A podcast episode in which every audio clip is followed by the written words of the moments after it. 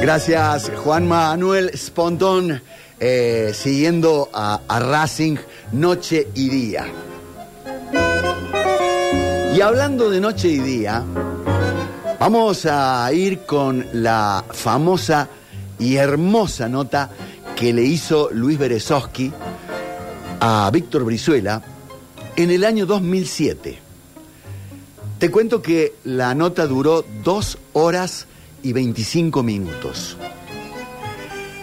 Y como regalo de cumpleaños para el maestro Víctor, junto a Gonzalo, nuestro operador y editor, hemos tomado los bloques grabados y le hemos retirado todo lo que tenía de actualidad de ese momento de Córdoba, de Argentina y del mundo en el 2007 para dejarla, como se dice, atemporal. ¿Para qué? Para que me permita a mí hacerle las preguntas a don Víctor. Ojalá, ojalá lo disfrutes. Ahí vamos. El trabajo. Siempre hablan de mi papá. En cada lugar que voy me preguntan de mi viejo. ¿Y vos, Víctor, qué tendrías para decir de tu papá? Mi viejo era el tipo que producía el, trabajo. Y yo siempre, vos conocés si por ahí usted lo encontró en el libro, este, trabajaba mucho. Y, y yo era el penúltimo entre los más chicos. De modo que cuando yo lo iba a buscar a la esquina de, de, de acá de Alcalá y que la, es la del Pidio González de este tiempo, la que cruza Bellavista, este, lo, lo abrazaba y le abrazaba la pierna, el muslo. No, no me daba para más la mi altura. Entonces siempre yo olfateaba la pierna de mi viejo y tenía un olor que yo lo redescubrí El cuero. con el tiempo. El olor a cuero, a tanino, a tinta de zapatería y el olor a fana, amigo, con la que se pegaban las suelas de los zapatos en esa fábrica. Y por ahí alguna vez llegué a pensar que esa fana es la que lo hacía trabajar tanto. Sí, ahora es- está de moda, ¿no? Es probable, es probable que algo de eso. Y- pero, sí. pero a propósito de eso le quiero contar algo bellísimo para mí, ¿no? Este, y no todos nosotros teníamos zapatos, ¿viste? Mi viejo laburaba en una fábrica de calzado, pero no todos teníamos zapatos. Y la vida me permitió después comprarme los zapatos que más me gustaban y los que no, no soy, no tengo una colección de zapatos, pero si se me ocurre comprarme un par de zapatos nuevos, me lo puedo comprar. Y voy y lo compro y me lo dan en una caja y le pido que me saquen la caja. Este, y, y le pido que me permitan sacarle ese papel blanco que tiene. Veo que siempre vienen envueltos en un papel Sí. de seda blanco. Y entonces tomo eh, uno de los zapatos y me lo llevo a la cara, así, a las narices y a la boca y le hago. Y le juro por Dios que es el olor de mi viejo. ¿Y qué dice el vendedor? Nada. Cuando yo le cuento. ¿Tiene que contarle todo? Y cuando yo le cuento, el tipo. Se, la- algunos se conmueve, ¿no? Porque es el perfume más rico que yo podía llegar a volver a, a sentir después de tanto tiempo, ¿no? ¿Quién impactó más si uno tiene que elegir, su mamá o su papá? ¿A quién lleva así como más? A mi vieja por, por, por la cosa política, ideológica, por, por su participación social en un barrio donde no había nada, donde ser un pequeño, un pequeño político en ese barrio era una hazaña, y sobre todo siendo mujer, ¿no? Mm. Mi viejo era más, más pacífico, más, él, él luchaba por lo suyo este, a nivel sindical, pero lo, lo, lo, lo de mi vieja era más terreno, más, más, más caminado ahí en la vereda de, de- de- de cada casa de- del barrio, Claro. de esas barrancas de Bellavista. Era, era, era más visible lo de mi vieja. Y más visible cerca de la casa. Sí, además es funda- fundadora de, del centro, de un centro cultural, fuma, fu- Que todavía existe, dice funda- no, no sé si se Ahí, dice, en ese discurso. Sí, yo no sé, yo digo, yo quise decir ahí que la casa existe, Ah, que todavía la casa existe. Eh, fundadora de- de- del básquetbol femenino. Yo tengo las actas del club, ya viste que me regaló un dirigente en una gigantografía este, que la tengo como, como un cuadro, así como me la regalaron, con un, con un, este, con un vidrio delante, con un marco. Y se- eh, son las actas donde mi, vieja escribe de la justificación de por qué cree ella que en 1939 las niñas de ese barrio tenían que practicar deporte. Toda una avanzada, ¿no? Claro, hoy ese discurso tiene plena vigencia. Claro. Hoy. Sí, sí, sí. Entonces yo lo guardo como, como una reliquia. ¿En qué, ¿En qué escuela estuvo su mamá como portera? ¿Siempre en la misma? eh, No, no, no, no, afortunadamente no, digo afortunadamente no porque yo siempre iba detrás de ella, ¿no? Entonces, este, me, me gustó conocer la escuela, este, Manuel Dídimo Pizarro en la calle, en Barrio General Paz, este, que era un barrio lindo, de lindas casas, de quintas había por ahí donde estaba el barrio Juniors, este, Acá me mandaron una foto de una de las casas de, de 24 de septiembre. Usted la va a recordar seguramente. eh, Casa Capo, eh, 24 de septiembre. Al lado, acá, al lado de esta ventana está la escuela donde, donde trabajaba mi mamá. Esto es la REA. Es 24 de septiembre. Salto. No, no, esto es Sal. Casa, ¿cuánto? Casa Capo. Yo creo que es, eh, la nuestra estaba en la calle Salto, esquina La Rea. Ujú. Es decir, de, la de esta escuela secundaria, donde yo cursé el bachillerato en la escuela. Agustín Garzón Agulla. Sí, en Gar- Garzón Agulla, en época de grandes educadores de Córdoba. Sobral. Sobral, Luis, Be- Luz, Luz, Luz Méndez. Este, bueno, son palabras mayores sí, dentro sí. de la... Que después se tuvieron que ir a Villa María. Así es. Gente que es...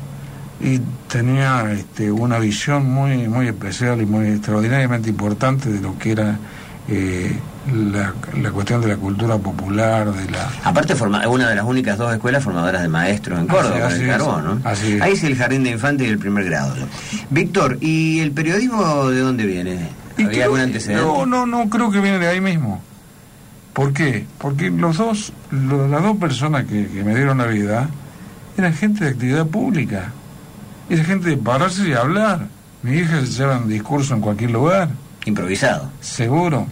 Y mi papá tenía como dirigente gremial también una, una actitud así de frente a, a la comunidad. Este, el, el hecho de que era muy difícil para un pibe de, de esos barrios salir de la esquina de su casa, eh, conocer el centro de la ciudad era casi toda una... Pese a que era relativamente cerca. Sí, pero centro. era una aventura.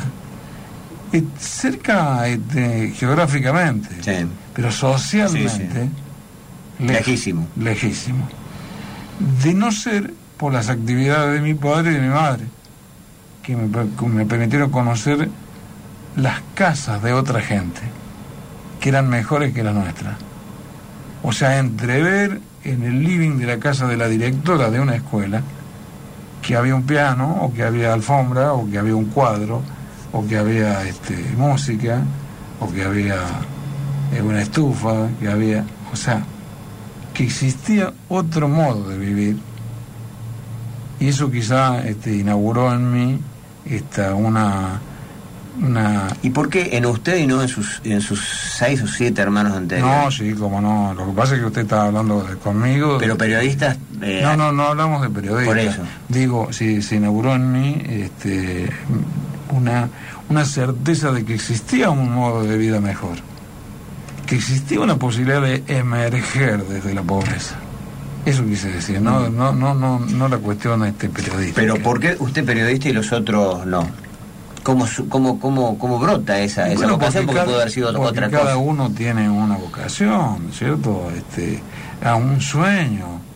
Este, para mí, soñar, y yo tenía uno de mis hermanos que era el eterno este, locutor del Club Villavista, por ejemplo. Y es probable que esa fuerte atracción hacia, hacia mi hermano y hacia el micrófono tenga que ver también con mi, con mi vocación pero más que nada era la, la calidad de vida lo que se instaló en mí de muy pibe, de, de saber que yo la podía transformar, que se podía, que se podía emerger.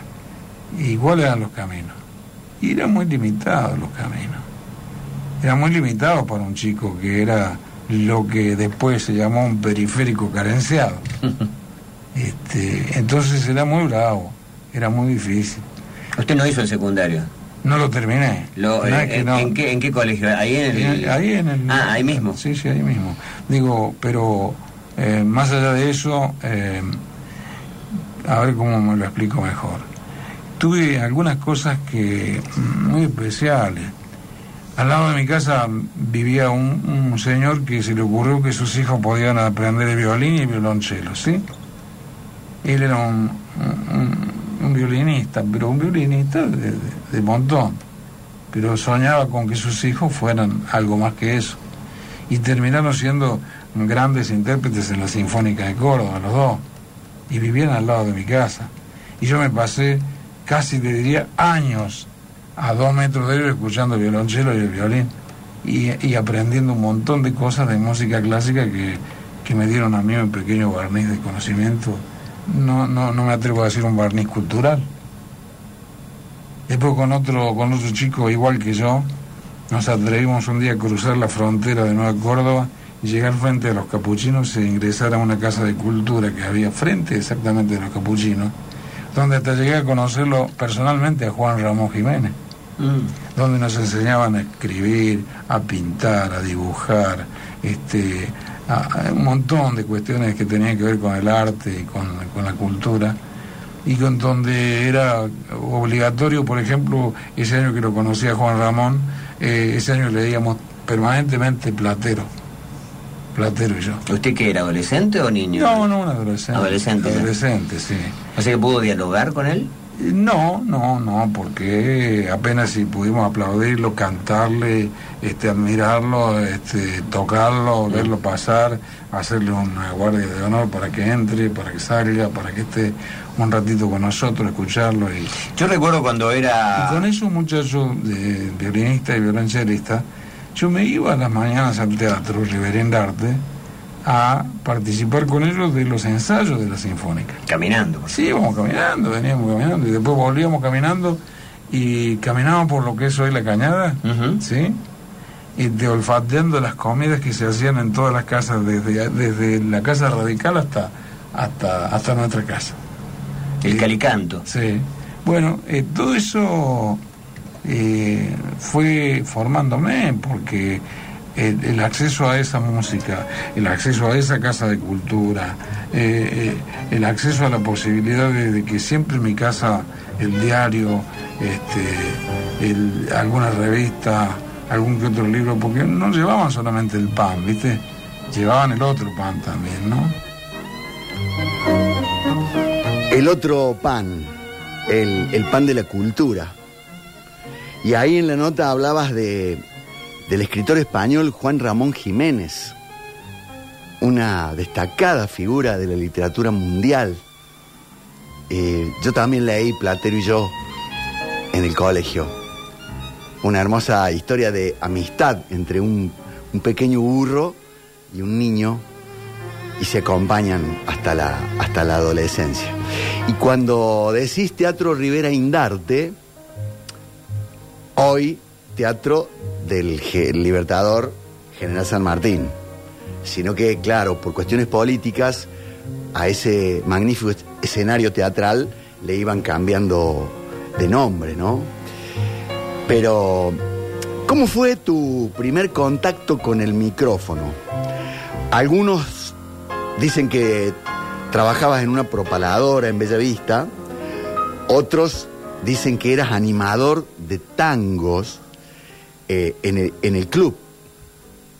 desanimador de, de, Bueno, de baile. Que se llamaba bueno. tango y, Claro. y- y jazz. No, no, no, no, no, no, la- no, no, no, las orquestas eran de tango, Ah, únicamente. eran de tango, entonces no necesitaban un tipo alegre, naturalmente, necesitaban uno tipo, un tipo como yo, que no era precisamente un, un animador.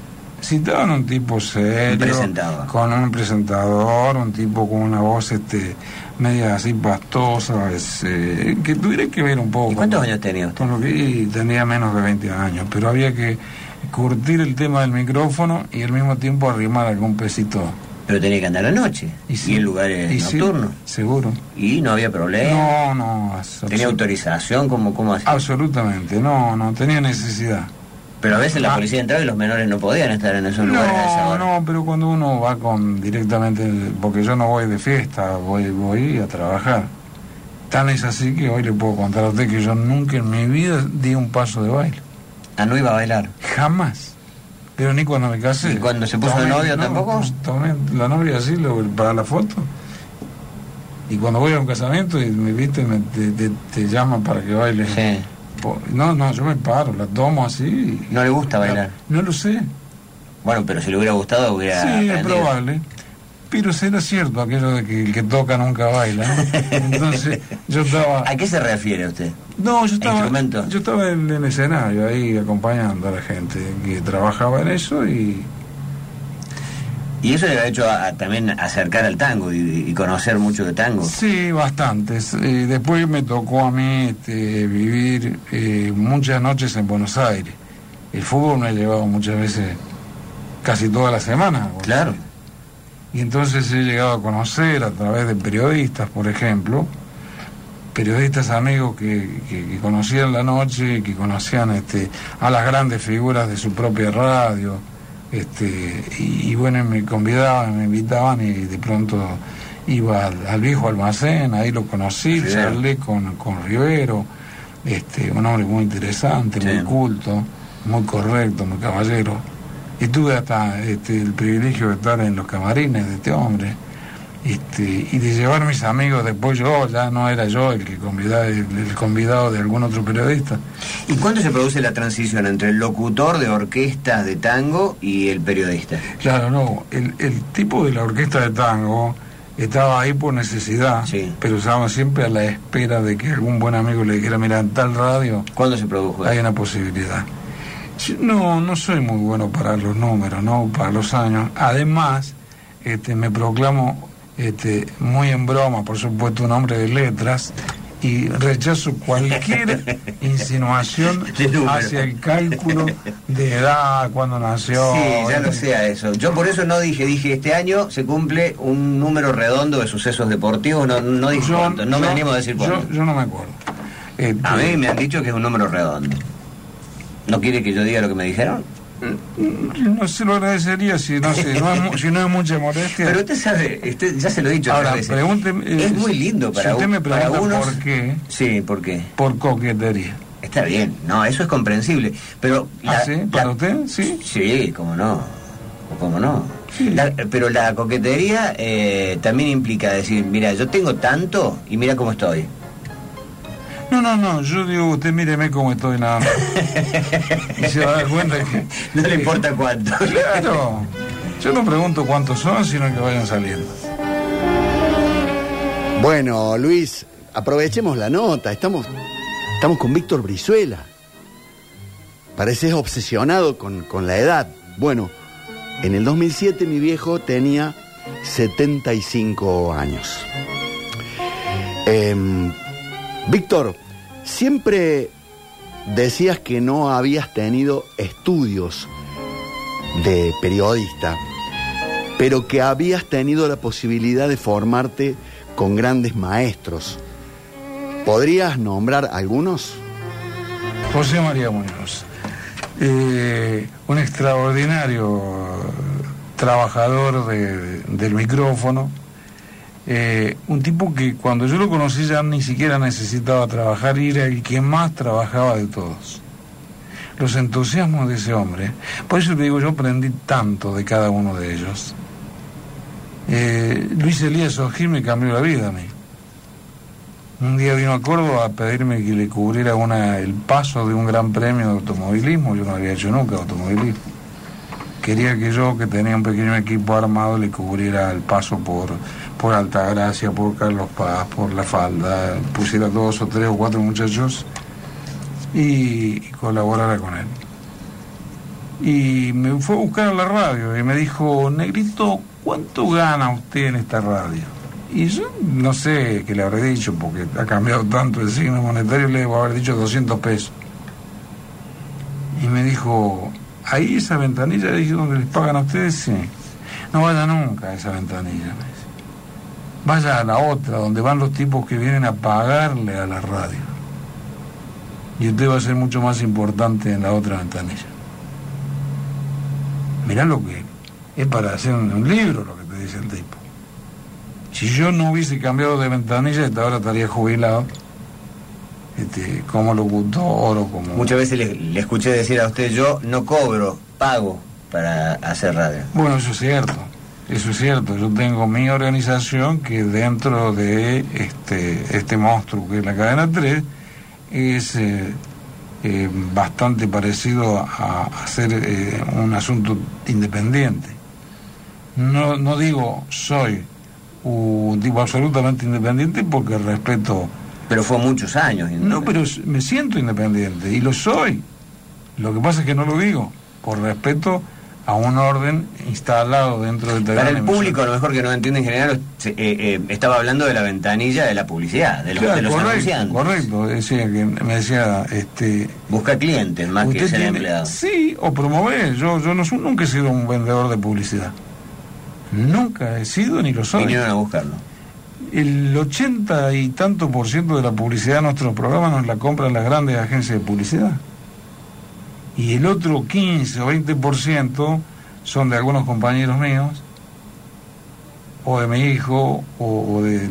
Pero a mí, si le pregunto a todos los que trabajan en esta radio, si me han visto alguna vez vendiendo una publicidad, y es no. Ni en los comienzos tampoco. No, yo intenté, yo tuve una idea. Este, a partir de, de Luis Elías Ojeda, este, yo tengo la idea, digo, en Córdoba hay 40 clubes, cada club debe tener por lo menos cuatro comerciantes en sus filas, como dirigente, como hincha, como simpatizante, como vecino. Entonces, 4 por 4, ¿cuánto es? Eh, 4 por, por 40 son unos 160, cuantos. Son 160 posibilidades de 160 anunciantes. Y yo solamente pretendía 7 u 8 de ellos. ¿Y eso nunca condicionó su comentario? o- Sí, sí, sí, sí. Fui Sí. a- elegí uno, le apunté a uno, muy importante, y lo fui a ver. No, pero su comentario periodístico. No, pero, pero A ver. déjeme que le cuente. El primero que yo voy a ver es un señor muy importante, eh, que me recibe muy bien, me hace pasar a su despacho, este, me felicita por mi nuevo emprendimiento, que me había decidido yo a lanzarme a esta aventura periodístico-publicitaria. Y con todo el entusiasmo de la conversación, cada dos o tres minutos me decía, pero ¿cómo va a cambiar usted ahora? Y yo primero no lo pescaba mucho, pero después me di cuenta y le digo, ¿por qué? Y claro, y si usted ahora se mete en el mundo de la publicidad y los eh, dirigentes deportivos son buenos anunciantes, y va y usted es un tipo que pega muy fuerte y por ahí esté muy duro y me parece que va a tener que cambiar. Y le digo, ¿sabe que usted va a tener que cambiar? Le porque ahora, a partir de este momento, vamos a hablar de la guerra, de política, de lo que usted quiera, menos de publicidad. Porque me doy cuenta que usted ha creído que yo venía a venderle mi alma, venía a venderle mi eh, opinión periodística, o... No, no, yo le he venido a vender un aviso con el cual creo que usted va a vender más el producto que usted eh, tiene para vender. Y usted me ha hecho ver una realidad, este, yo había pensado en 40 y le hice toda la historia de cuál era mi, mi- mi proyecto. Y me acabo de enterar. El primero que vengo a ver es usted. y usted me dice que voy a cambiar. No, no voy a cambiar. De ninguna manera. Este, charlemos. No, pero no lo tome así. No, si yo no lo tomo mal, le digo, usted me ha dado una gran lección. Aprovecho que usted este, en este momento me está conociendo a mí y yo acabo de conocerlo a usted. O sea, acabamos de conocernos. Nosotros creíamos que nos conocíamos. Y esa fue la primera experiencia. ¿Pero que- fue anunciante al final o no? no, nunca. Nunca. Nunca, nunca. La- pero yo le agradezco a ese hombre que me permitió ver. Los riesgos también. No, no, la verdad es una cuestión que. en la que. ¿Y cómo se hace para no para para no ser este presionado, para no ser condicionado por, por los anunciantes? Primero porque si una persona es presidente de un club no puede ser anunciante nuestro. A mí me pasó con un distinguido e importante anunciante que se candidateó para presidente de, de un club de Córdoba. Y yo lo miré y le dije, qué lástima. Dice, qué lástima por qué. Y le digo, porque automáticamente usted deja de ser anunciante nuestro. ¿Por qué? Y porque yo no puedo recibir dinero de un, de un presidente de un club. ¿Y se sacó el sombrero? No, me dijo que estaba equivocado. Pero era- tenía algo que ver, ¿no? No, no sé, no, no sé. los No, no me, no, no, no, no, ¿No? para nada. ¿No era? No, para nada. No, no, no. Creí que se sacaba el sombrero por, No, por- por respeto. era porque era un anunciante, No, ¿se no, no, para nada, absolutamente. Este, eh, me parece a mí que este, eh, el hombre eh, insistió y me volvió a ver y me dijo un día, usted no puede hacer lo que está pensando hacer conmigo, de borrarme como anunciante. Le digo, sí, no, sí. ¿Sabe por qué no? Porque yo no le compro nada. A usted, a usted le compra una agencia para mí. Y usted no recibe ningún cheque mío ni dinero mío. A usted le compra una agencia. Digo, sí, pero usted y yo sabemos que es dinero suyo. Así que es lo mismo. Olvídese. O sea que no, no, no. No. Eh, mucha gente cree que usted es de talleres, ¿por qué? Probablemente se debe a que durante 13 o 14 años fue el único equipo que estaba jugando en AFA. Entonces de 100 partidos transmitíamos 80 de, de ese club. Es probable. Pero eso, no es de. Eso se instala, este, con usted van este, 126.573 personas que me preguntan lo mismo. Y si después de casi, este, iba a decir los años, de, de tantos años, todavía a una persona como yo, a una persona como usted le pregunta de qué club es, eso está dando la respuesta a usted. Pero es de Bellavista. Pero con, pero si yo le digo las razones que tengo para ser de Bellavista, usted me dice, no le pregunto más nada. Mm. Mire, yo nací a 20, 25 metros de la puerta del Club Bellavista. ¿Sí? Nosotros este, son, fuimos 10 hermanos, 7 varones. Todos mis hermanos fueron jugadores y yo dirigente de ese club. El único que no fue nunca nada de ese club fui yo. Eh, mi madre fundó el básquet femenino en ese club en 1939. Mi padre es uno de los fundadores de ese club. A mi mujer la conocí jugando el básquetbol ella en la primera división del básquet femenino del Club Bellavista. Los padres de mi mujer eran los encargados del buffet del Club Bellavista. Hay buenas razones, ¿no? Unas cuantas, ¿no? Yo recuerdo una vez usted estaba transmitiendo un mundial y se vino, creo que de Francia fue, Sí. para transmitir un partido de Bellavista. No, que- no, no, me vine a transmitir un partido de Belgrano Taller. A ver, pero no, no, no estuvo también transmitiendo un partido de Bellavista. No, O no, por lo menos en la no. cancha de Bellavista. Cuando yo regresé de un mundial sí hice eso. Ajá. Pero dentro de un mundial, Ah, fue en cuartos de final de un mundial, me tomé un avión y me vine, transmití Taller Belgrano y a la noche me tomé otro avión y volví a Francia. Pero volvió de un mundial y transmitió Bellavista. Así es. Claro, que era un- una posibilidad para ascender o No, para sí, no me acuerdo, un- no, no recuerdo, pero era, era muy normal, además no lo hacía con ningún sentido que no fuera él. Eh, José María Muñoz quedó pendiente. Eh, Muñoz era eh, un tipo extraordinario. Eh, de esos tipos que sin, tan- sin tener tampoco, como no la tengo yo, una base cultural importante, incluso se hablaba mucho y mal de la falta de, de, cultura de, José María Muñoz, pero era un tipo bárbaro. Era, era un ejemplo, el mundo entero lo conocía y venían de todo el mundo de la Argentina a buscarlo a él porque era además muy generoso, muy amigo de ayudar a la gente que venía a transmitir de otras partes. Y, y tenía algo extraordinariamente malo para todos los demás. Él era primero. Y todos los otros 20 que transmitíamos fútbol, todo, ninguno era segundo, tercero, cuarto y quinto, todos éramos últimos.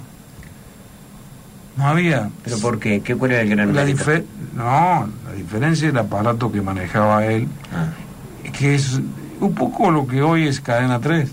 Laboral Deportivo. de Claro, Rivadavia. Radio Rivadavia fue en su momento lo que hoy ante el país es Cadena 3. Claro. El tipo conectaba con la isla Malvina, con la Quiaca, con París, con donde había... Lo mismo que hacemos nosotros ahora, que vamos por todo el mundo.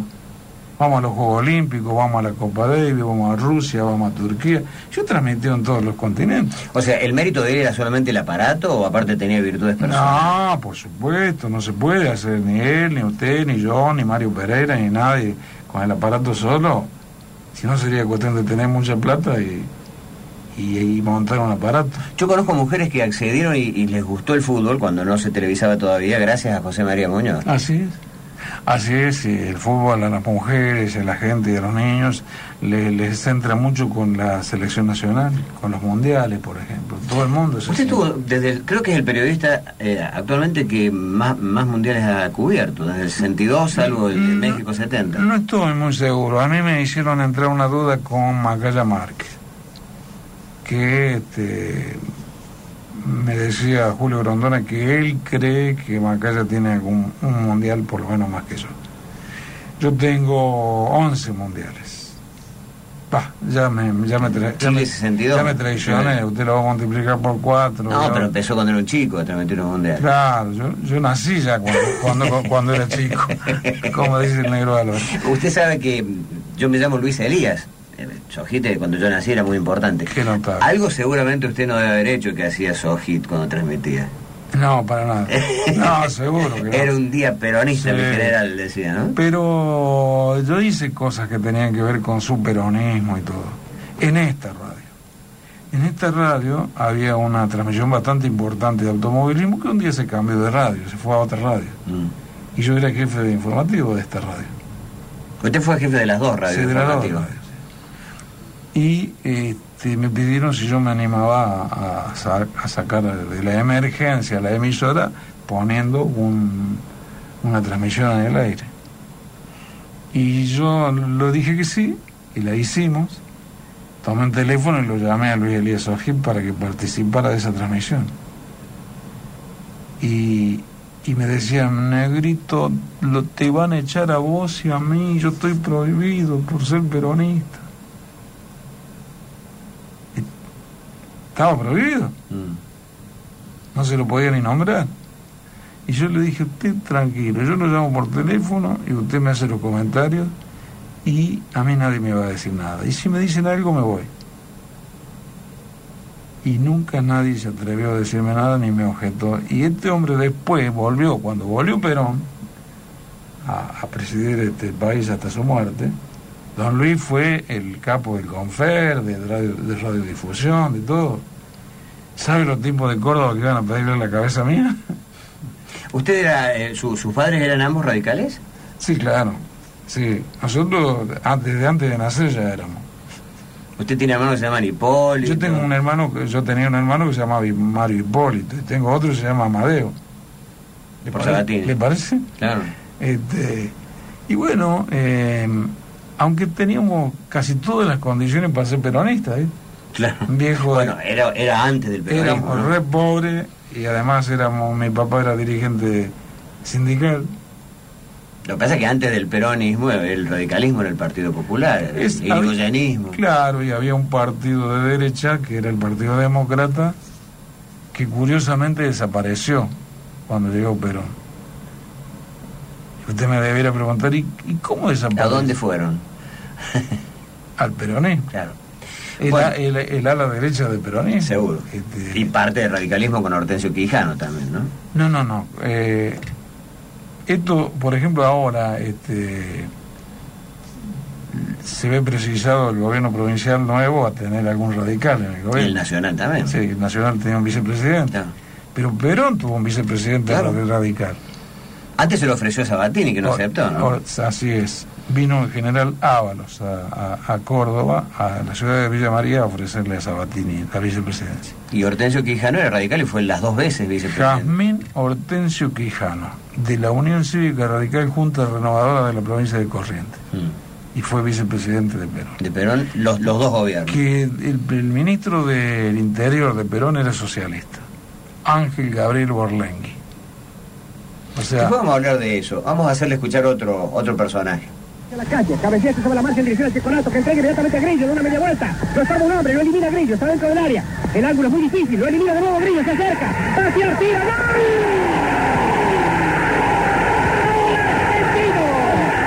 Magnífica jugada de Grillo, extraordinario derroche de habilidad del jugador argentino y Pittsburgh quedó completamente batido a los 42 minutos, para decir un minuto después.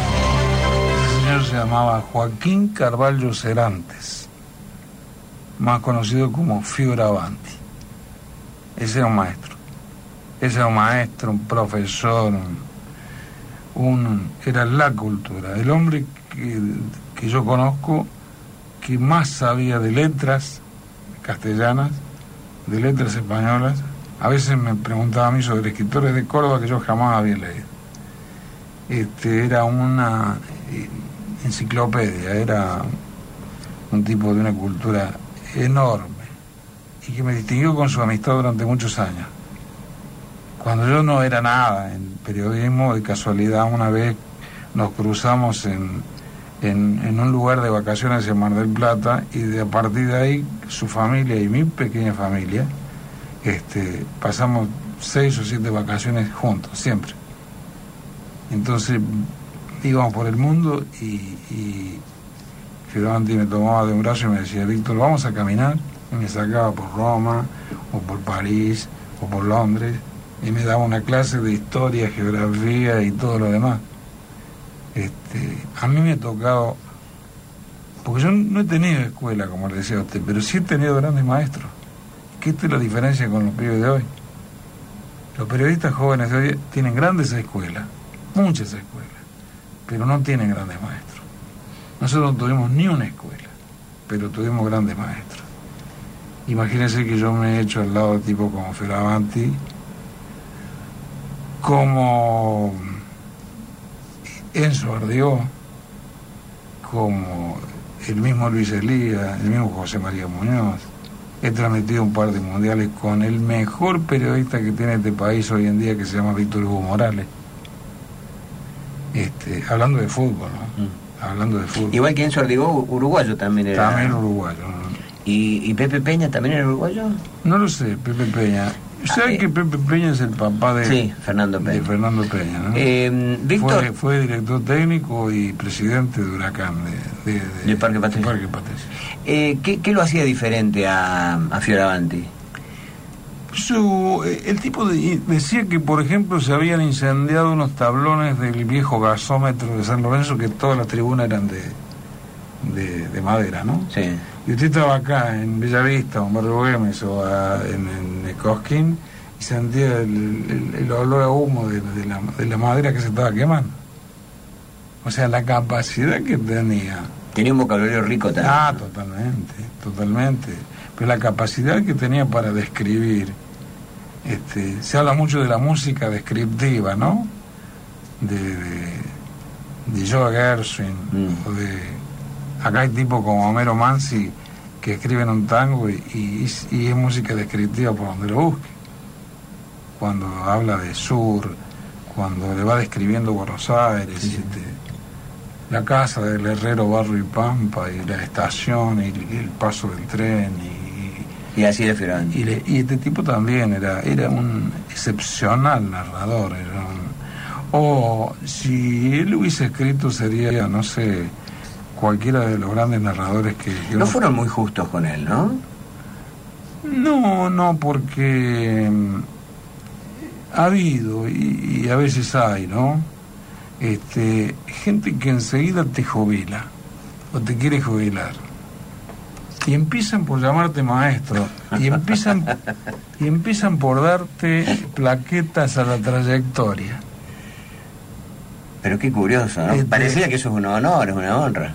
No, te están, te están entrando a, a, Este, entonces, eh, eh, a Fioravanti le entraron a decir, pero viste que el viejo no ve bien ya,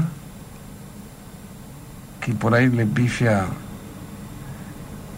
Yo tuve oportunidad de discutir el tema con un periodista deportivo que en ese momento era gerente de deportes del Canal 7 de televisión en Argentina. Pavada de cargo, ¿no? Sí, sí. Y le discutí el tema. Y me dice que no, ya no ve el hombre. Dice, ya. digo, mira, te voy a hacer un regalo. ¿Cómo es esto de que no ve? Y dice, tiene un jugador en la cancha de River a 70, 80 metros de distancia. Tampoco le podemos pedir que. No, le digo. Yo te pido que vos lo pongas acá en Canal 7 y le pongas un monitor de televisión a 40 centímetros de la cabeza de él y vas a tener el mejor relator del mundo de habla hispana este, en tu canal. Y no me jodas con que no ves. Aprovechar la cultura que este tipo tiene, la capacidad que tiene, ponerlo frente a un monitor de televisión y vos vas a ser el director de un canal que tiene el mejor relator del mundo de habla hispana. Usted siempre dice esto de que cuando le dicen maestro, cuando le hacen homenaje, cuando le rinden tributo, usted tiene que escribir un libro, en fin, es que lo están jubilando. Es decir, ¿no, no existen los, los eh, sinceros homenajes, lo- los, sinceros reconocimientos? No, como no, por supuesto. Además yo esto lo digo un poco en serio, un poco broma, esto de que me van a jubilar. Yo me voy a jubilar cuando yo sienta que, que no estoy para esto, pero con toda tranquilidad. ¿Pero escribió el libro? No, no, pero cuando sea grande lo voy a hacer. ¿Da clases? ¿Es Sí. docente en alguna de las escuelas de periodismo deportivo? No, periodismo? salvo lo que hago de 18, 30, 20 todos los días, ni, ninguna otra actividad docente. Pero, pero eso lo hace porque, porque no quiere que lo jubilen o porque no le gusta simplemente. No, no, eh, porque yo considero una estafa a los jóvenes y a los padres de los jóvenes la cantidad de escuelas de periodistas que hay. Te ofrecen este, en un año, en dos años, convertirte en periodista deportivo. Los chicos sueñan con que van a viajar a Europa, que van a ir a los mundiales, que van a transmitir Boca River, Talleres. ¿Eso quiere decir que no cree en las escuelas usted? No es que no crean las escuelas, yo soy un tipo realista y simplificador. Siempre lo fui. Este, y, y si se puede, también fui un tipo lógico. ¿Qué me hago yo con 5.000 egresados por año en una provincia como Córdoba cuando tengo una sola radio que anda muy bien, que es esta, y un solo diario que anda muy bien, que usted sabe que se llama La Voz del Interior? O sea, cuando no tengo la más mínima solución de salida laboral para miles de jóvenes periodistas que andan dando vueltas por todos lados sin conseguir un laburo. ¿Eso es una estafa o no es una estafa? Bueno, ¿Cómo voy a diplomar? pueden poner en práctica su, su, su vocación de maneras más eh, rudimentarias si quieren también. Está bien, pero con eso no van a subsistir. Hacer hoy, si usted no tiene esta pantalla que tiene acá, si usted no tiene internet, si no tiene el televisor que la- en este momento matan ladrón que intentó asaltar joyería y usted lo tiene acá, acaba de ocurrir hace 10 segundos, usted ya lo tiene. Y hay un magnicidio y usted en esta otra pantalla lo tiene. Entonces un chico que lo larga de una escuela de periodismo con su diploma bajo el brazo y lo llaman a la voz del interior y dice, siéntese, ahí tiene la computadora. Ah, no, sí, yo no, no, no la sé ni enchufar. Si a usted viene un chico con el título de periodista diplomado en una escuela y otro que no tiene ningún título pero que le ve mucha capacidad, ¿a cuál toma? No, al que yo creo, al que yo veo que tiene mayor capacidad. Aunque no tenga ningún Sí, estudio. sí, para mí eh, la, la referencia no es el currículum. Yo tengo no menos de 60 currículum, algunos escritos y otros hasta grabados, este, los demos, Mm. eh, de, de- de todo el país. A mí yo tengo ofrecimientos de, gente de todo el país, que, que de Buenos Aires, de, de Rosario, de Santa Fe, de todo donde llega la cadena 3. Este, y yo solamente le pido que me manden una grabación. Que no me cuenten, yo soy el mejor, saqué el mejor promedio, no, no. Mándame una grabación con un pequeño comentario y un pequeño relato si te sentís relator. Y yo tengo la- el hábito de ir casi todos los días, o por lo menos dos o tres veces por semana, hacia Carlos Paz. Y voy escuchando a uno y me vuelvo escuchando a otro. Y si veo a alguno que realmente digo, este es un fenómeno, no me lo puedo perder, no me lo voy a Y perder. muchos de los que usted elige son del interior de la provincia, ¿no? No, hay de todas partes. sí. Pero hay muchos del interior de la provincia que a veces no tienen la misma chance y sin embargo acá han tenido oportunidades. No, Córdoba es muy generosa en ese aspecto. Acá la mayoría de la gente que trabaja en la radio, yo creo que somos un 10% cordobeses. Siempre fue así, acá, en las radios. Esto, eh, desde la época que yo me inicié en esto, casi todos eran estudiantes que venían de otras provincias a estudiar a Córdoba y, trabajaban en la radio como una manera de solventarse.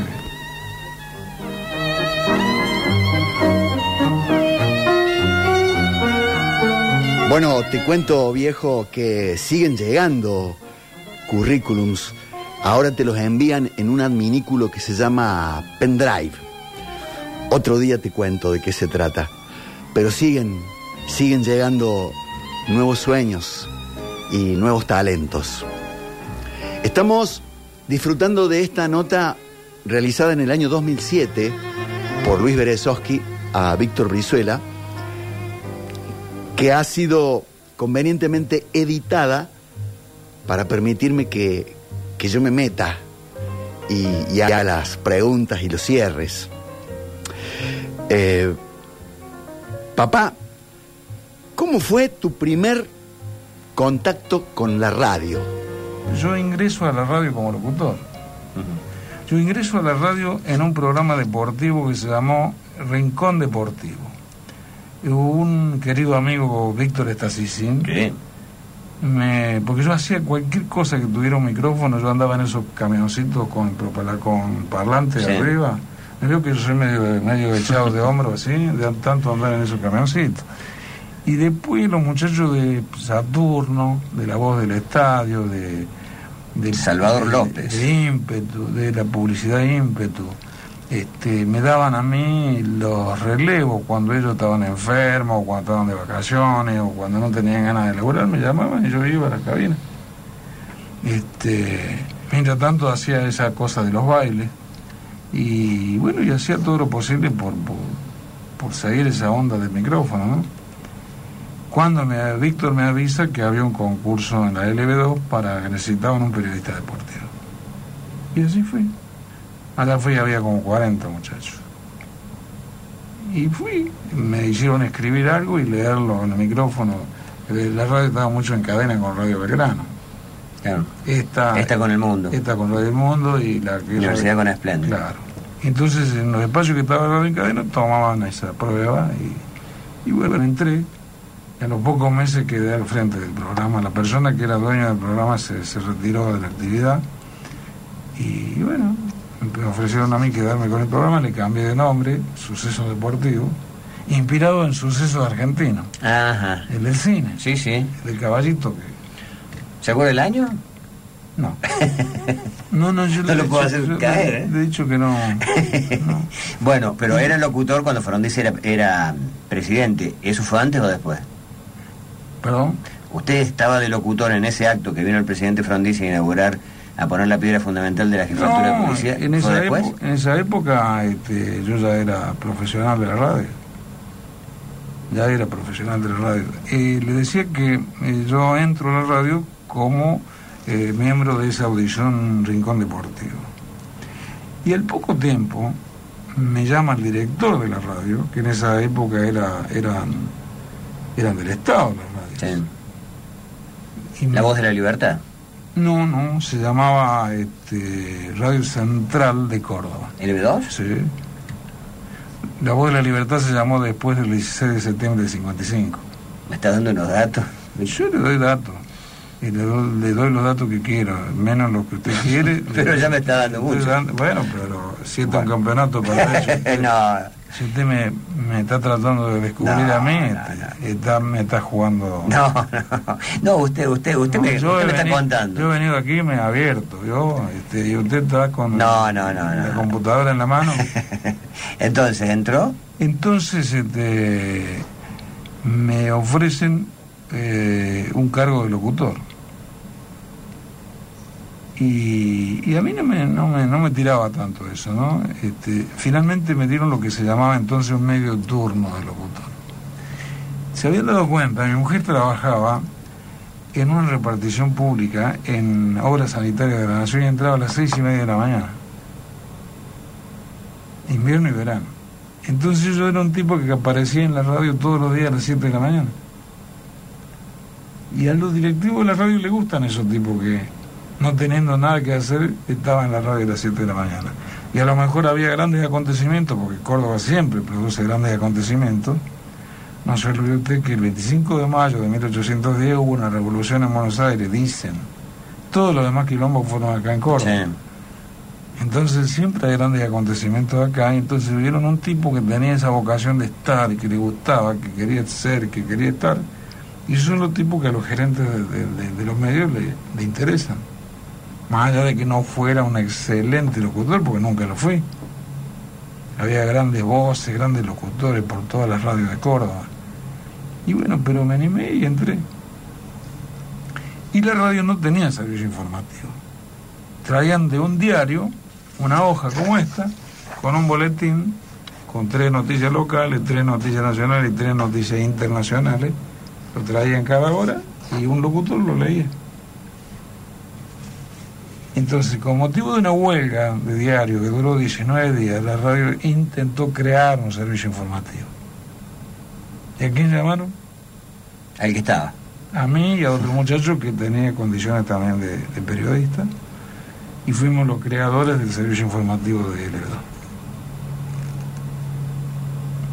Y en eso estábamos cuando yo, no sé por qué, porque es muy raro que yo me peleé con alguien, Sí. me peleé con el director de la radio y se planteó un él o yo. Los dos planteamos. Pero había pasado un tiempo, me imagino. por- Sí, claro. Sí, claro. Pero el hombre quería colocar su gente ahí y yo estaba en un puesto clave. Ideológicamente era un puesto clave para, para él. Quería colocar su gente, la gente de su de su misma de su mismo palo. Y bueno, este fue todo un problema, la, la empresa no quería prescindir de ninguno de los dos. Y de- finalmente hicimos una permuta con el jefe informativo de LB3.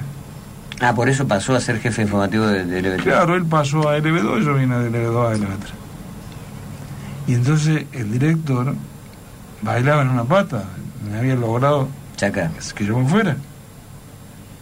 Yo me vine a las 10 de la mañana acá y leí el primer informativo acá en esta radio, que no estaba acá, estaba en la calle San Martín. San Martín 70.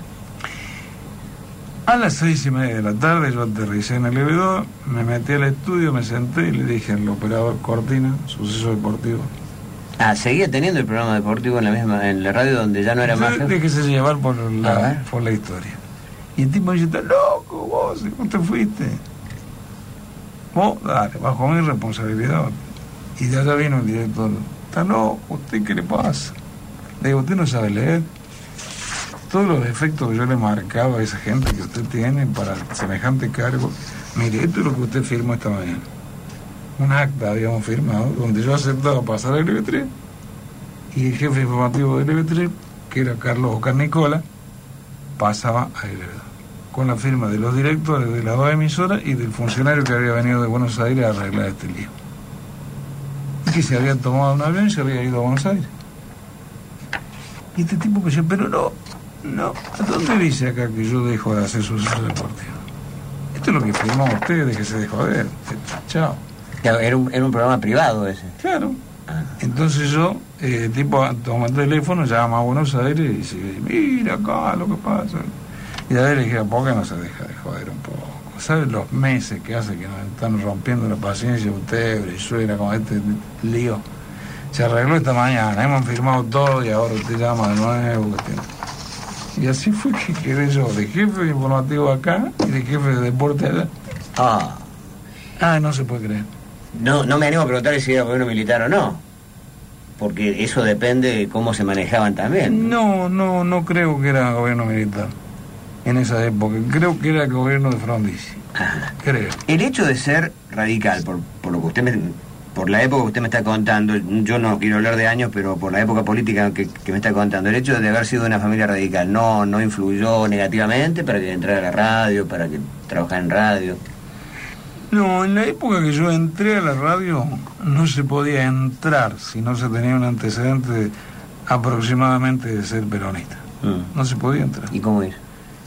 Eh, yo tenía un amigo, yo trabajaba en un lugar donde tenía un amigo que era un tipo de la noche de la bohemia, pero una bellísima persona, que tenía contacto, como todos los tipos que caminan bien, caminaban la noche, tenía contacto con gente de la policía, con gente de gobierno, con, con gente que también curtía la onda de esa de la noche.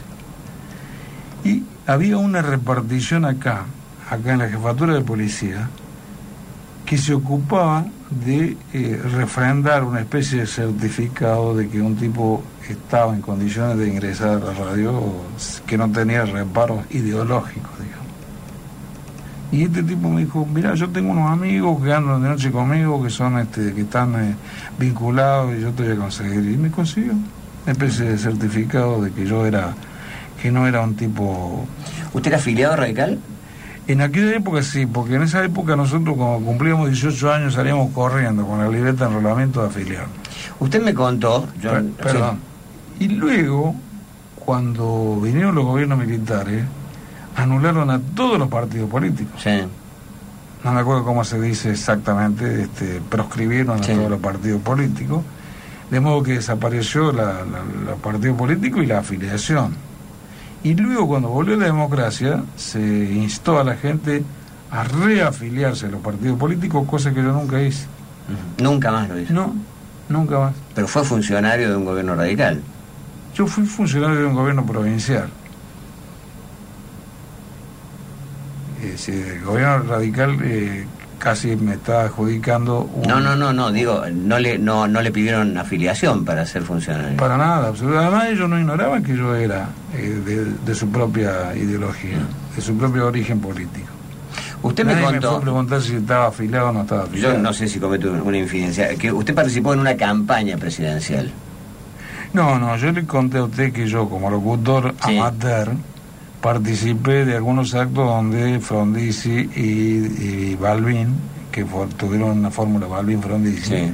en el interior de la provincia este, hacían actos y bueno, participábamos como adherentes y colaborábamos como podíamos y en mi caso con esa condición y ese apego al micrófono me parecía que podía ser útil este Ahora, usted se, usted se da cuenta que eh, yo no le quiero decir nada, pero está, estamos hablando de la historia del país, estamos hablando de, de acontecimientos importantísimos. Pero por país. supuesto, además eh, yo creo que como ciudadano de Córdoba este, tengo todo el derecho del mundo a expresar lo que pienso, lo que siento, lo que hice, lo que no hice. Este, lo que queda bien claro que nosotros pertenecemos a una familia de raíz, de raíces, de radicales. Por eso yo tengo un gran respeto por el tipo peronista de Perón y de Evita. Tengo un gran respeto.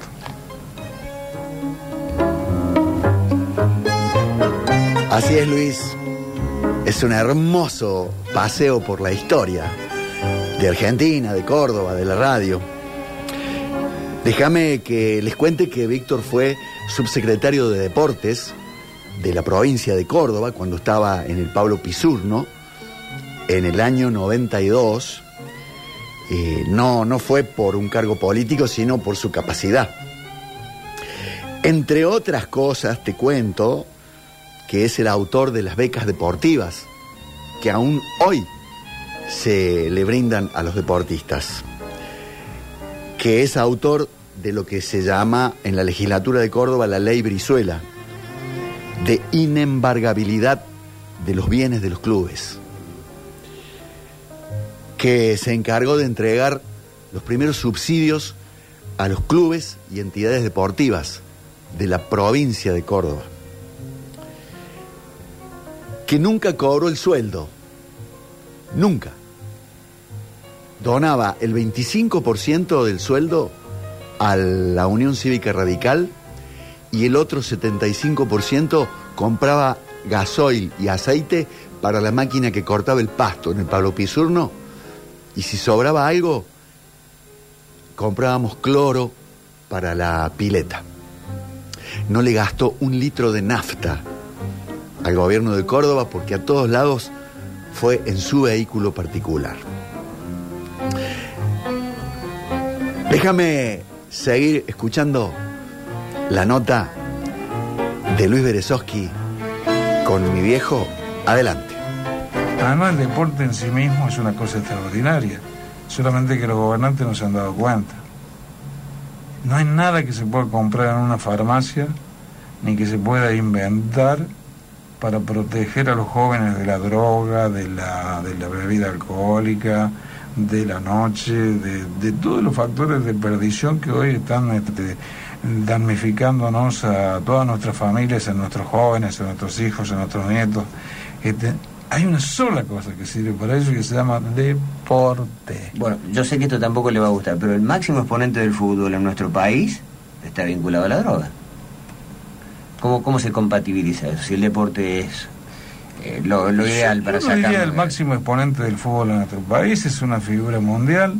Este, como puede, los otros días hay una, una deportista, este, campeona mundial de no sé qué deporte, que se ha retirado del deporte antes de recibir una sanción por droga. El, el, el hombre que ganó seis o siete veces el Tour de Francia fue, es un norteamericano que está este, cuestionado por doping. Eso quiere decir que el deporte no basta para Sí, pero apartar. no, que, eh, que usted no me puede nunca poner a mí ni a nadie, no se lo recomiendo, tomando este, para hablar de una cosa tan general y tan amplia, tan, tan eh, tremendamente este, difundida en todo el planeta, nombrándome a una persona que es una excepción.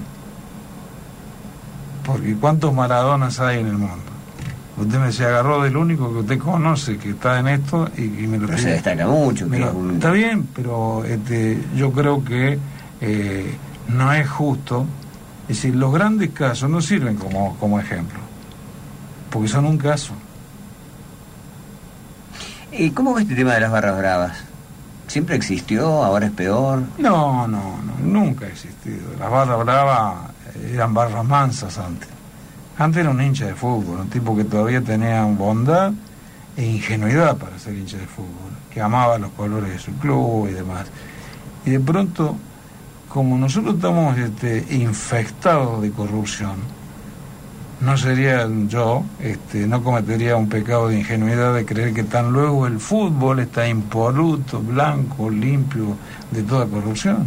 Sería una estupidez de mi parte suponer que esto ocurre nada más y nada menos que con el fútbol. Nómbreme usted un sector que crea usted que no está infectado de corrupción.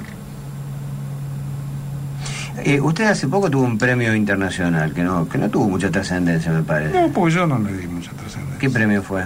Fue un premio por mi aporte a la, la pacificación del, de, a la paz, digamos, a través del, del deporte, a través de mi prédica, que precisamente consiste en esto de combatir a la... ¿A dónde se lo entregaron? Eh, me lo entregaron en Europa una organización de la que forma parte Mandela, también forma parte el expresidente argentino Alfonsín. Es una gran cantidad de personalidades mundiales que forman un comité que decide quiénes son los que pueden tener ese premio. ¿Y por qué no le dio trascendencia? Porque no, no está en mí, yo no, no, no. Si usted se fijó, por ejemplo, lo que es Ibope, yo estoy muy bien, muy bien señalado ahí en Ibope. Mm. Pero nunca, jamás se me ocurriría poner un aviso en un diario diciendo tengo 80 puntos de rating, o 60 o, o 75, porque el día que baje 5 puntos van a creer que tengo cáncer. este, me estoy muriendo. Bueno, también fue, fue distinguido, no, me, no, me, no me llama la atención. fue distinguido por ser uno de los pocos periodistas argentinos que cubrió el Mundial Juvenil del año 79, ¿no? Claro, yo tengo una plaqueta que me acredita casi como campeón mundial. La misma que recibieron los jugadores la, la recibí yo. Este, estuve en una reunión con los, al cumplirse 25 años de ese torneo que transmitió Radio Rivadavia y nosotros. Este, fueron las dos únicas radios, habíamos cuatro o cinco periodistas. ¿Y por qué no transmitieron? ¿Por qué no, no fue una transmisión masiva? Porque ofrecerle al público argentino una transmisión de un campeonato juvenil a las seis y media de la mañana no era rentable ni... ni En el 79 menos. no, no, y no es atractivo tampoco para nadie. ¿Y usted por qué lo hizo? Y porque yo siempre, mi, mi proyecto de vida era estar desde el fútbol infantil hasta los mundiales de fútbol. Y yo tuve 12 años el programa de fútbol Baby infantil Fútbol. en Canal 12. Sí. Fue el fundador, ¿no? Claro, si ahí Con jugaron Jorge Roca, Jorge Roca, uno de los hermanos Acosta, Diego. este, Diego Acosta, este, ahí este, jugaba Pitón Ardiles, jugaba, eh, jugaron los Kempes, jugaba, pero la Cata Oviedo, este, Estaba en la cancha del, del mismo canal, ahí sí, en- sí, en y el cerro. Yo era Liga, Tribunal de Pena y en más de más de una mañana fui árbitro también, porque invitamos a referee de, de acá de la liga y a veces iban y a veces fallaban. Todavía sigue ese programa con otro nombre, creo, ¿no? Creo que sí. Los domingos de la mañana. Creo que sí. Este, eh, no tengo posibilidad de verlo. Yo recuerdo una frase suya, la primera vez que entré a una universidad fue para dar una conferencia. Sí, es cierto, y para ver retirar el, el- el- el diploma de mi hijo, que se recibió de médico. Pero los cordobeses todos tenemos que sea un poquito... ¿Usted quería que su hijo fuera doctor? Nosotros nunca pusimos que, que fuera doctor o abogado, nada. Yo cuando me quise dar cuenta, mi hijo era de médico. Y fue un cardiólogo muy prestigioso, muy, muy importante. Muy- sí, no sé si muy importante. No, yo conozco gente que le debe la vida. Hay gente que, y médicos que dicen que es, que es un excelente cardiólogo. Yo también puedo dar fe porque este, soy, soy su paciente y este, lo mismo que, que- que su madre, mi mujer. Este, él es el médico de toda la familia, prácticamente ejerce en, en pequeña escala. Este, descubrió que eh, en un momento dado, y fue precisamente cuando yo asumo esa responsabilidad de, de, de ir a perder plata durante dos Secretario años. es, la, es la única vez que ocupó Sí, un cargo la única político. vez. Secretario de Deporte. Sí, yo, yo le llamaría un cargo técnico porque se necesitaba un tipo que entendiera algo de eso, ¿no? Y entonces yo me consideraba un tipo hábil como para, para desempeñar ese cargo. Usted rescató el pisurno para el deporte. Y también para los, los chicos de las villas, los chicos Sí, más humildes. sí, además construimos una, una eh, residencia de- para deportistas de las más lindas que hay en Córdoba, que no sé para qué se usa actualmente. Pero creo que no se usa para eso. Este, eh, pusimos en marcha este, el último curso de los eh, estudiantes de la Universidad Nacional de Córdoba que se recibían de, este, de, de la ciencia de, de- de los kinesiólogos y, y Fisioterapeuta. fisioterapeutas. El último curso se hacía ahí, en un espacio físico que nosotros brindamos, con una tecnología que nosotros conseguimos sin que le cueste un peso al Estado. El gobierno de la provincia de Córdoba so- solo puso, quizás si tuvo algún gasto de energía eléctrica. ¿Y sus nietos qué van a hacer? Por ahora este, han estudiado en- dentro y fuera de nuestro país, han tenido la suerte de, de hacer cursos en el, en el exterior sobre administración de empresas. O sea, del periodismo nada. No, no, no, no, no creo, para nada. Este, yo lo he llevado a mi nieto al Mundial de Japón. ¿Se acuerda la- las cosas que hacíamos en el Mundial de Japón? Sí, inolvidable para mí las notas que hicimos con usted, porque ¿qué hora, eh, ¿qué hora es ahora? Dos y cuarto, Bueno, allá eran las dos y cuarto de la tarde, claro. a esta hora. En una plaza donde había chicos. Sí, y sabe las veces que me dejó usted sin siesta y sin nada. A mí. ¿Y cómo hacía para, que- para, para entenderse con, con- con los japoneses? Y de yo he ido siete veces a Japón. Yo ¿Pero tengo- habla japonés? No. No, pero algunos términos como para decir yo soy periodista.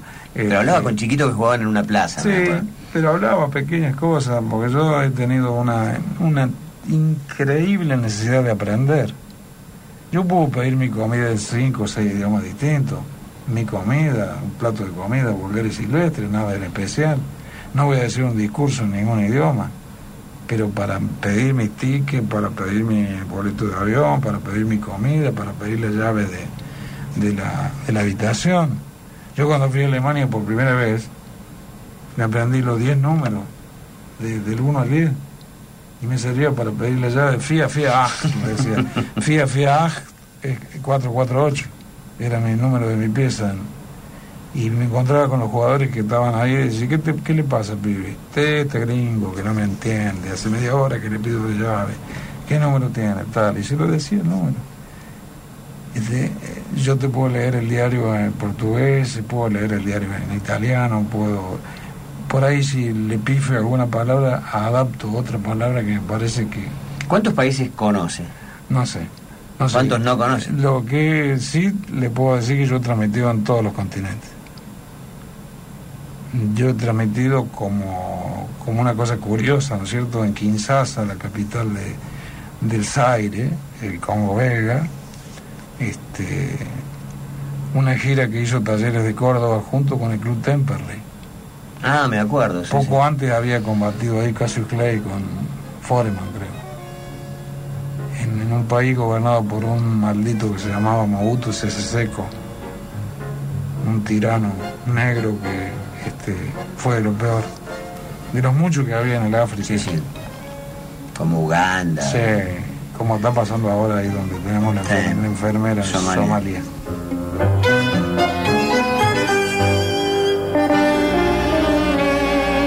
Te olvidaste de decir, viejo, que yo también jugué en el, en el baby fútbol. Y te cuento que tus nietos eh, están en la radio. En la radio que vos creaste, porque heredaron tu misma pasión. Y son grandes protagonistas de la radio. El, el Víctor Emanuel y la Lola Florencia. Un abrazo grande para el amigo Luis Berezowski que nos está acompañando en la sintonía y también está emocionado como, como yo y como seguramente alguno de ustedes.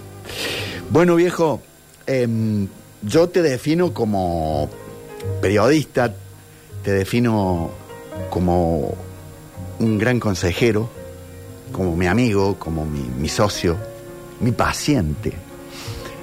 Eh, pero vos, Víctor Brizuela, ¿cómo, ¿cómo te definís? Aprovecho para decirle que de alguna manera este, me muestro como un representante genuino de todo el periodismo deportivo del interior del país.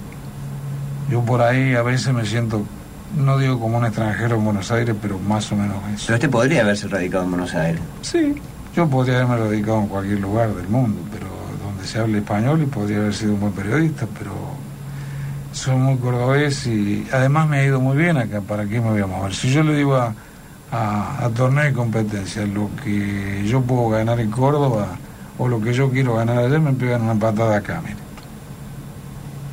¿Por qué? A mí me ha ido muy bien acá, ¿para qué me voy a mover? Eran otros tiempos en que la gente soñaba acá con destacarse un poquito para volar hacia Buenos Aires. ¿Usted dice que ya pasó esa época? Sí, Pero sigue siendo, Dios sigue teniendo Aires. sí, sí, sobre todo la parte de la corrupción y la parte de, de las licitaciones y la parte de, de los negociados. Pero nosotros vemos las transmisiones televisivas que, que se emiten en Buenos Aires. Yo diría que, por ejemplo, si las estaciones de televisión de Córdoba tuvieran los criterios que tiene Cadena 3, estaríamos transmitiendo desde Córdoba para Buenos Aires. Porque si a un tipo le dan una licencia para que tenga una estación de radio, de televisión, y sale corriendo a hacer eh, la boca, barraca, caminito, puente Alcina, y va a conectar con Tinelli, y va a, este, a transmitir los partidos de Boca y de River, yo le quito la licencia. Si cuando le dieron la licencia y usted llega a leer los fundamentos por los cuales un tipo pide una licencia de radio, está diciendo que para fomentar lo local, la cultura, el deporte, lo que... Y resulta que después se, se, re- se convierte... Acá en Córdoba hay gente que es dueña de, de unos papelitos que se llaman PPP, que son unos permisos provisorios para hacer funcionar una radio y lo venden a precio de oro a todas las radios de Buenos Aires que quieren contrarrestar lo que es Cadena 3 y entonces eso les indica la necesidad de tener una filial en Córdoba y hacer un poco de ruido también en Córdoba. Ahora, usted es dueño de una M. No, de una M y FM. Está bien, pero de una M no era fácil aquí en Córdoba tener una M. Que ha desplazado a, según Ibope, que usted me dice no lo, no lo quiere utilizar, pero No, yo- según Ibope ha dejado atrás a Universidad, LB2, Nacional. Yo no puedo, habl- no quiero hablar de nada que signifique de atribuirme algún mérito en ese tema. Es decir, que hable la gente. Para mí existe Iboge, o sea, la, La gente. gente. no Ibope.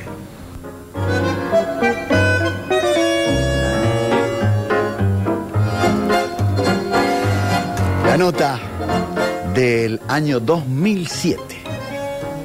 Y mirá en el año que la estamos recuperando con esta excepcional edición de nuestra gente de la radio.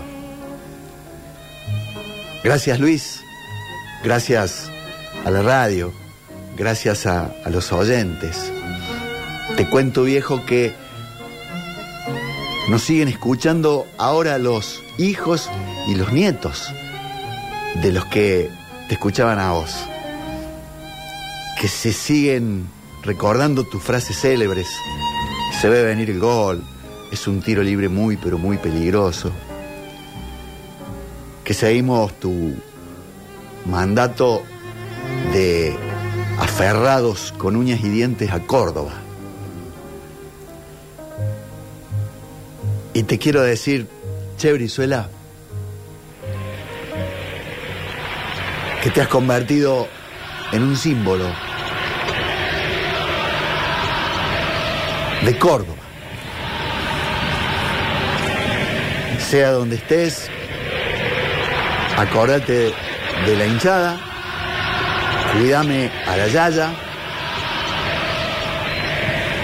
y te cuento que te sigo extrañando un montón.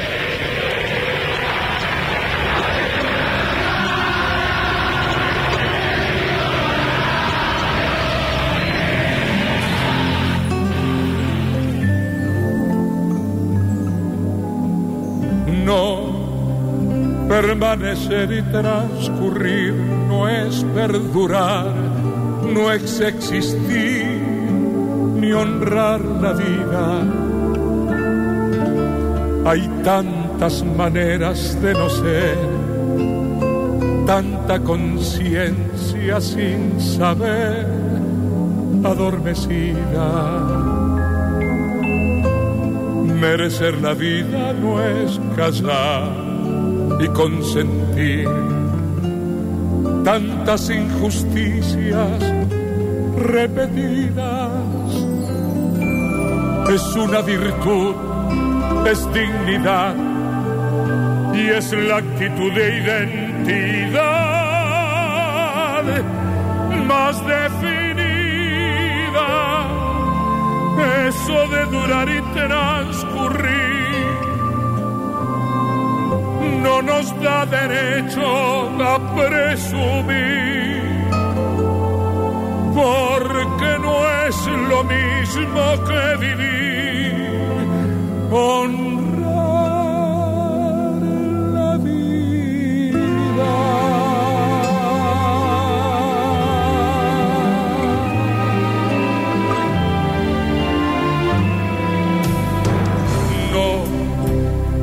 permanecer y transcurrir no siempre quiere sugerir honrar la vida. Hay tanta pequeña vanidad en nuestra tonta humanidad enseguecida. Merecer la vida es erguirse vertical, más allá del mal de las caídas. Es igual que darle a la verdad y a nuestra propia libertad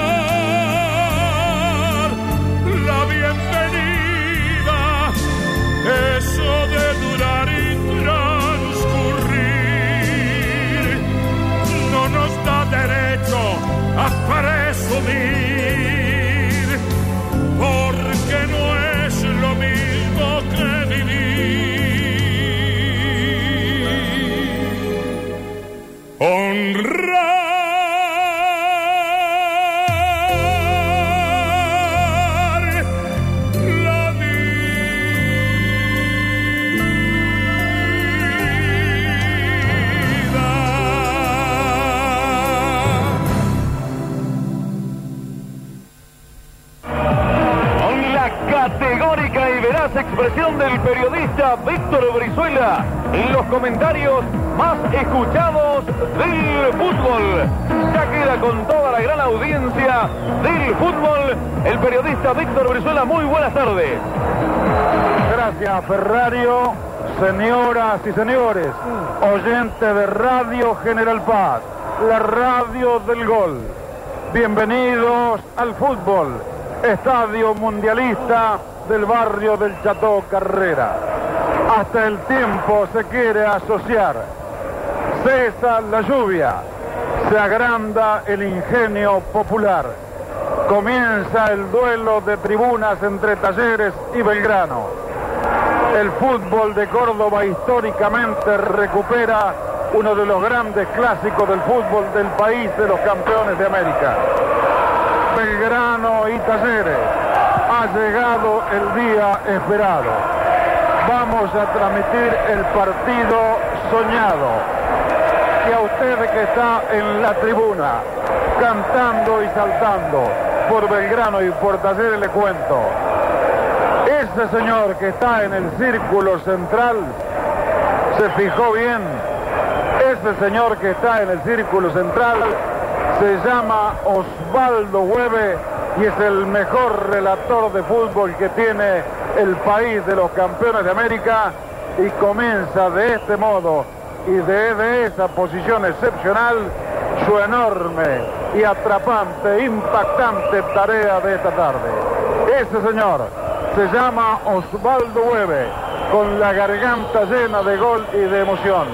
Le decimos el turco Hueve y ya comienza a relatar. Muy buenas tardes, Osvaldo. ¿Qué tal, Víctor? Muy buenas tardes para usted, para toda la gran audiencia del fútbol. A nuestra derecha, la popular norte es azul y blanca. A nuestra izquierda, la popular sur es toda celeste. Las plateas repartidas.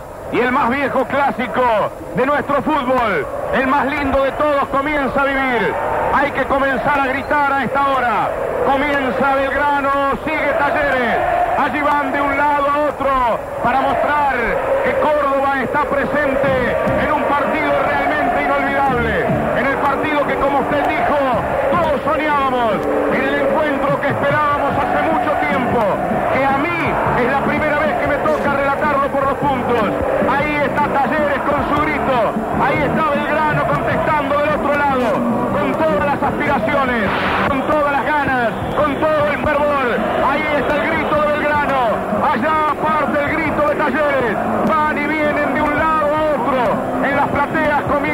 también a situarse los que tal vez les alcanzó el mango y puedan llegar allá. Belgrano una pasión, Talleres más que una pasión, dice del otro lado. Y otro cartel contesta, Belgrano sos mi vida. Estos son Belgrano y Talleres para de cada una de las delanteras, de cada una de las defensas, de cada uno de los lugares comunes que han transitado estas dos divisas que nos hacen sentir que hoy, Mike, más que nunca, hay que gritar Córdoba, Córdoba. Estoy en el medio de la cancha, en el círculo central.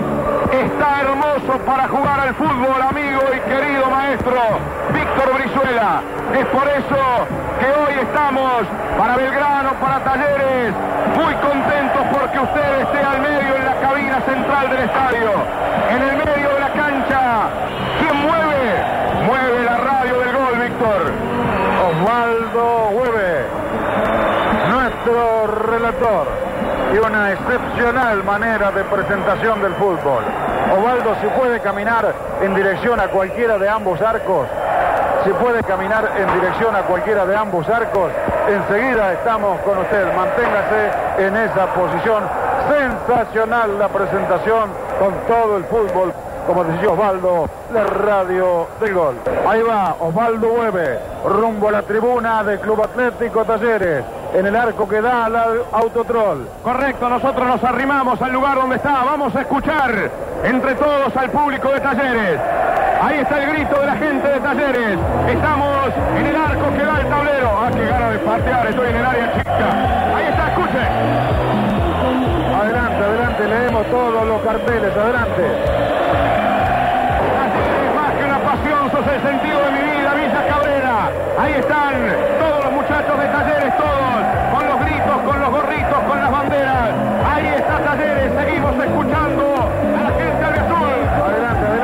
Osvaldo, más adelante, más adelante, todavía tiene cable. Tiene cuerda por el rato, Vamos a realizar nosotros en un segundo nomás el cambio de tribuna. Ustedes, me voy a la Popular Sur a hacer un gol contra el arco que defiende Belgrano. La radio del gol.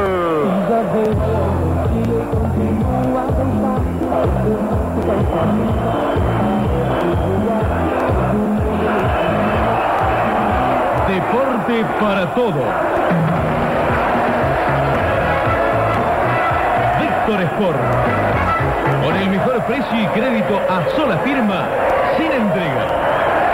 Víctor Sport, como siempre, en Avenida Olmos 39, donde vive el deporte.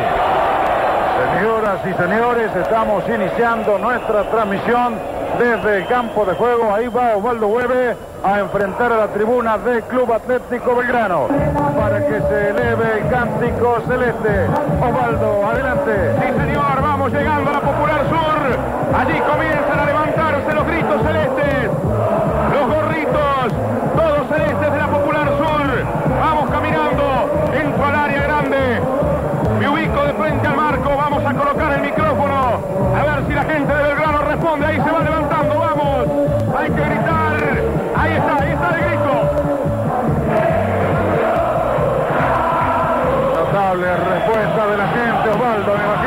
se siente sobre el pecho, allí a pocos metros de la barra celeste.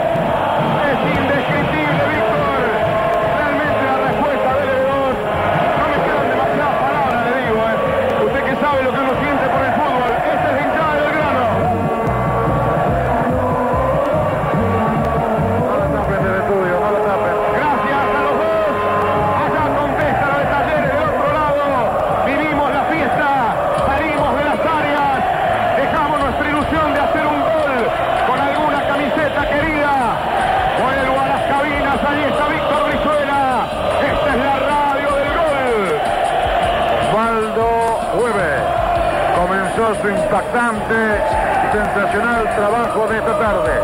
Si se queda en el campo, a un costadito, le pregunto cómo lo ha pisado. Usted que es un experto en pisar pasitos, tierno. Bien, está realmente bien, Víctor. Realmente bien en estado. Está durito, el pasto alto como siempre, pero para nada hablando, ¿eh? está duro. Realmente muy bien. Muchas gracias, Osvaldo. Sensacional manera de... con mujeres trasnochadas, largas madrugadas, con amores bajo el puente, con cirujas y docentes, Córdoba va,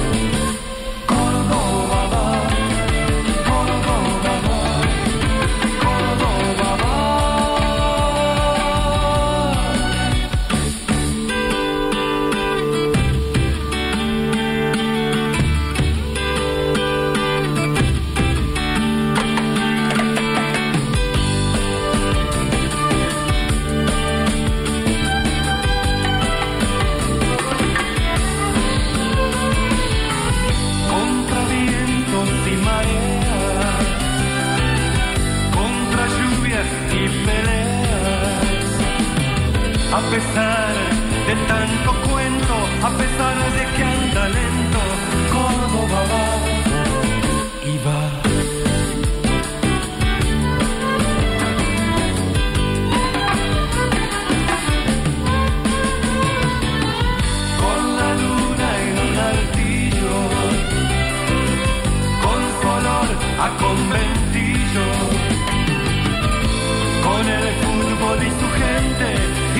qué diferente Córdoba va, Córdoba va.